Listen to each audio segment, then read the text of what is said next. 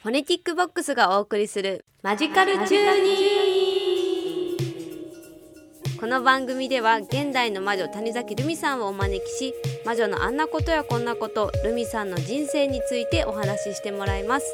今回エピソード1では魔女術のこと魔法のことなど幅広く聞いていきます。それではお聞きください。はい。フォネティックボックスがお送りするマジカルチューニングスタートです。本日のコーナーはですね日本の魔女谷崎ルミさんに魔女のことや魔法のことを教えてもらいながらルミさんの人生についても熱く掘っていこうというコーナーです。本日、えー、司会を務めるのは私いじっちゃんです。そして本日大本命ですね谷崎ルミさんでございます、はい、よろしくお願いします。谷崎ルミです。はいえー、谷崎ルミさんはですね、はい、大阪雨村にありますスピリチュアルセレクトショップ銀クジャクの運営の傍ら、はい、以前は東京リチュアルオカルトユニットで東京リチュアルというものが以前あ今もありますね。そうですね、うん、今私は抜けてしまったんですけど、はい。はい、以前、はい、ユニットで東京リチュアルっていうのをされていて、はい、その一員として、えー、現代魔術を中心としたワークショップだったりポッドキャストなどの配信を行っておりました、はい、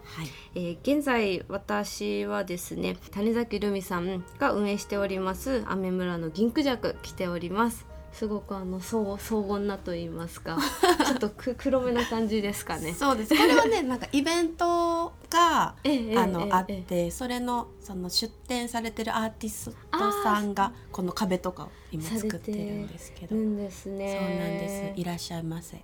また後ほどちょっとお店のことなども触れていきます、はい、そうしましたらちょっと簡単に、えー、谷崎ルミさん、自己紹介をお願いいたします自己紹介えっ、と現代魔女術実践家の谷崎ルミと言います、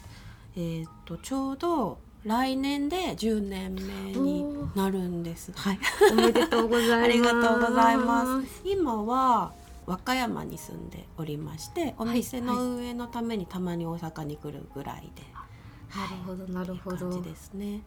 結構あの谷崎ルミさんはですね、えー、いろいろインタビューを探してみてもあの魔女というよりかは、えー、魔女術だったり宗教としての魔女っていう言葉をよく使われているんですけれども、うんうんはい、ちょっとその魔女宗宗教としての魔女というものが一体どういうことなのかちょっと教えていただけないでしょうか？そうですねえーと私がよくその魔女集っていう言葉として使っている、その本来の日本語じゃない英語の言葉はウィッカと呼ばれるものなんですけどこのウィッカっていうものは20世紀初頭ぐらいにイギリスでですねあの何ですか起こったはいはい、運動なんですけどそれがまあその宗教としてのあの魔女という形っていうものを表現している運動なんですね。で。はい、でそれをまあ日本語に訳してしまうと魔女に宗教の宗で魔女宗というものになるという。なるんですね。はい、じゃああの私たちが普段こう魔女という聞いて想像するものって例えばあのディズニーの毒リンゴを持ったおばあさんだったり、あとねるねるねるねの。ねるねるねるねすごいよく出てきますよね。魔女のイメージどんなんですかって言って。大体みんなねるねるねるねですよね。みたいなこうかき混ぜるっていうか大鍋を。そうですよね。三角の帽子に鼻が高くておばあさんでみたいな。そうですね。あれとはまた別別というかつながったり離れたりみたいな感じなんですかね、その今言ってくれたイメージの魔女っていうのも、はい、もちろんその、はい、それはどちらかというと世界的に、あの、欧米社会で浸透してるある種正しい魔女のイメージでもあるんですけど日本だともっと他にも最近は魔法少女とかそうです、ね、魔女の宅急便がすごいやっぱり力強いイメージとしてみんなの中にあるんですよね。あと「ハウルの動く城」とかのああいう魔女っていうイメージがやっぱり強いのでもう本当にいろんな側面だって魔法少女と「ねるねるねるね」はだいぶビジュアル的にも違うけど、ね、でもやっぱり同じく魔女という言葉みたいな感じで語られるんですよね。でウィッカや私がまあやってるようなその魔女術の元になっているようなイメージっていうのもその確かに魔法少女やねるねるねるねからは違うものではあるんですけど、うんうんうんうん。魔女って名乗ることではいどちらのイメージもその受けるそのうんうん。そうどちらのイメージも持って私に対して何かこう魔女を期待されるというか、はいはいそういうこともやっぱり、りたくさん起こるので、うんうんうん。そこも否定せず含めて、あ魔女かなというふうに考えてます。はいはいはい。結構じゃあ間口は広くと言いますかまあ、いろんな投影をあの受けますと宣言するようなものって感じですよね。ですね。なるほどですね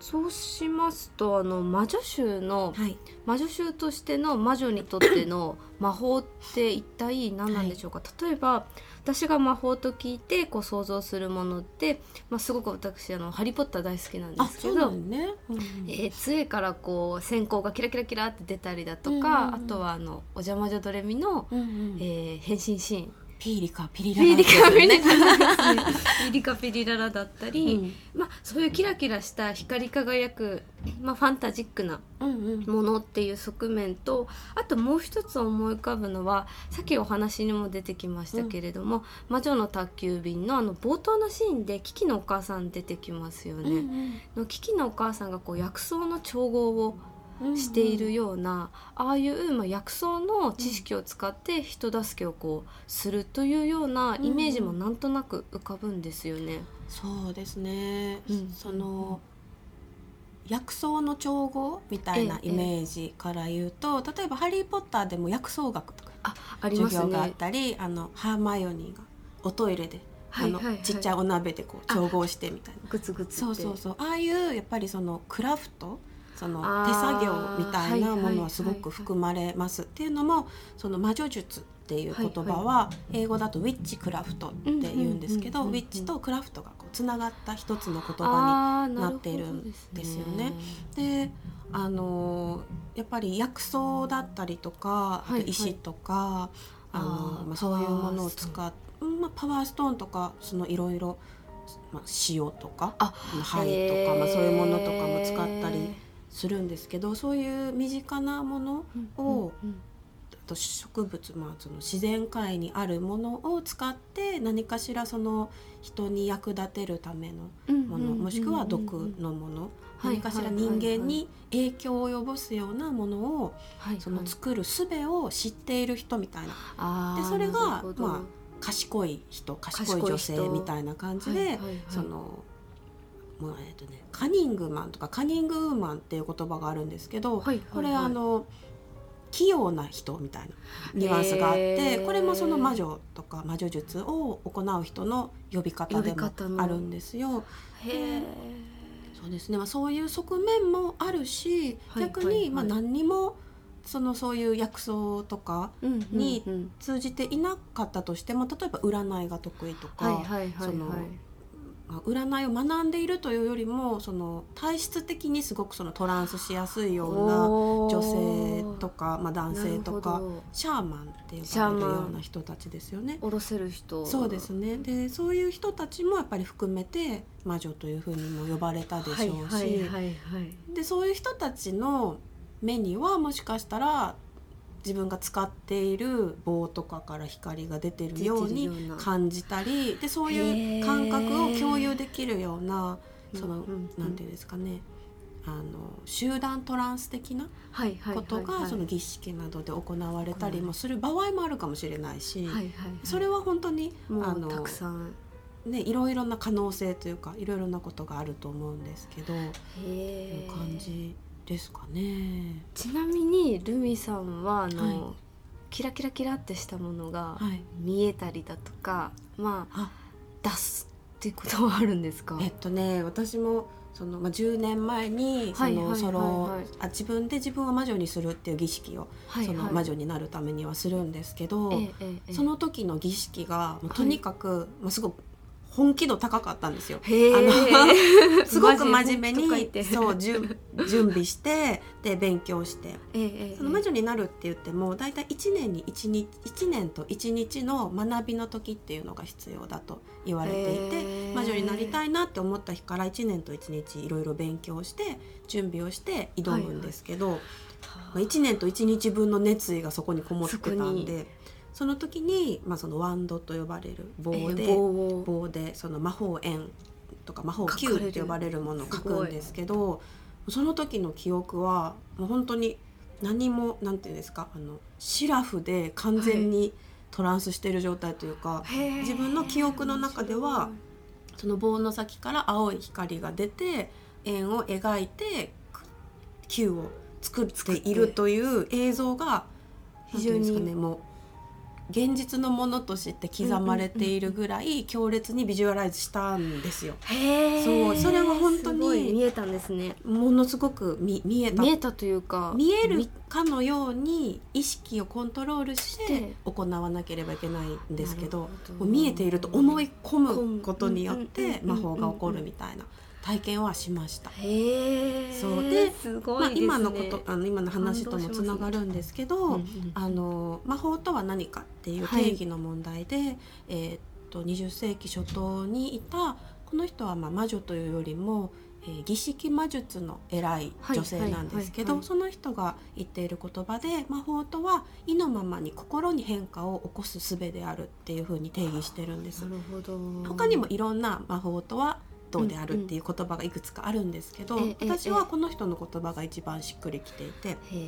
心に変化を起こせばそれは魔法であって現実に変化は心に起これば現実にもそれがアフェクトしていくというか。いきますもんね、は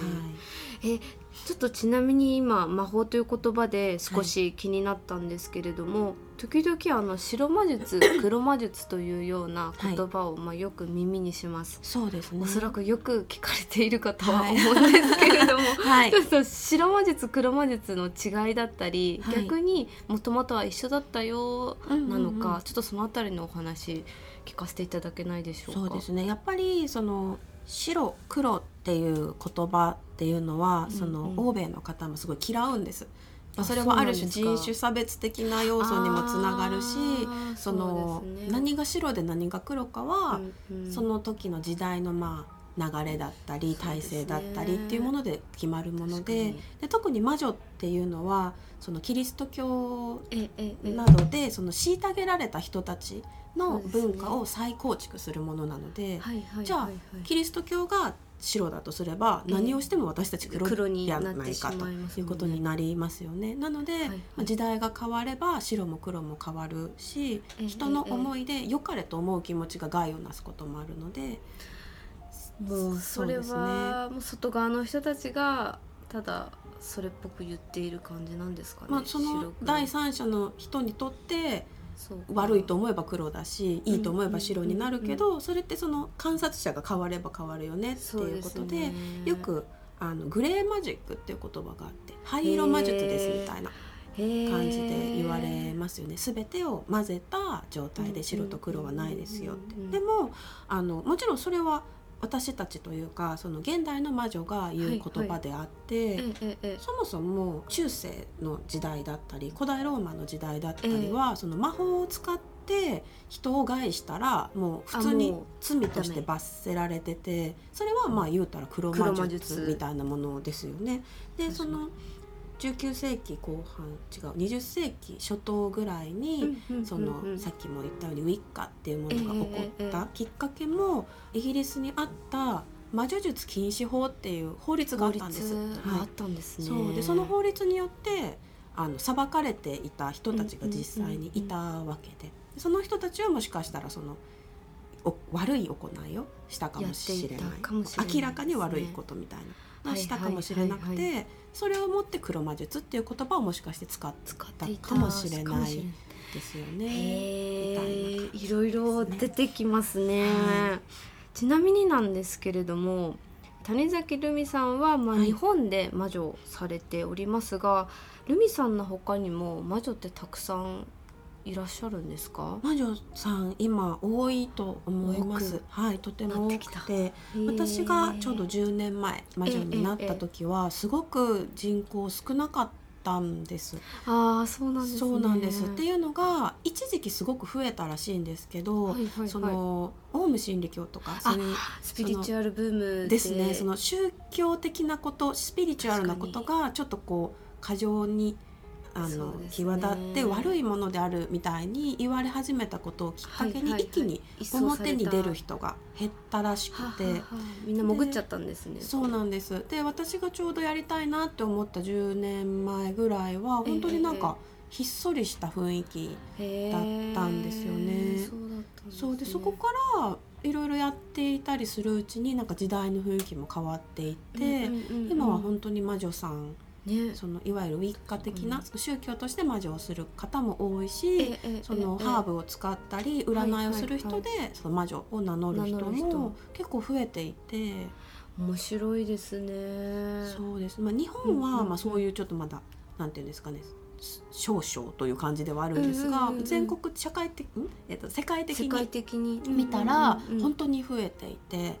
インスタグラムがすごい立役者になっていると言われているんですが。あなんか写真集がなんか刊行されたっていうのは、なんか一回ニュースで目にしました。本当ですか？そう。ブルックリンの魔女が多かったですかね。そうなんですね。本当にねインスタグラムのタグとかももう5万とか そのぐらい。多めですねだいぶあったりとかして、ね、そうなんです。すごく増えてはいますし日本も増えつつ増えつつあるんですね。感じですね。はい。そうしましたらですね、はい、ただいまのお話伺ってきたんですけれども、はい、えー、ちょっと時間が来たということで次回はルミさんの歴史について紐解いていきます、はい、えー、幼少期のお話からたっぷり聞いていきますので、はい、ぜひ皆さん聞いてみてください、はい、ありがとうございました。この番組はフォネティックボックスがお送りいたしました。ウェブサイトにはインタビューの裏話や銀クジャクの様子会話の中に出てきたワードのピックアップなどまとめております。ぜひ遊びに来てくださいね。URL はフォネティックボックス .com フォネティックボックス .com です。それではエピソード2でお会いしましょう。いちっちゃんでした。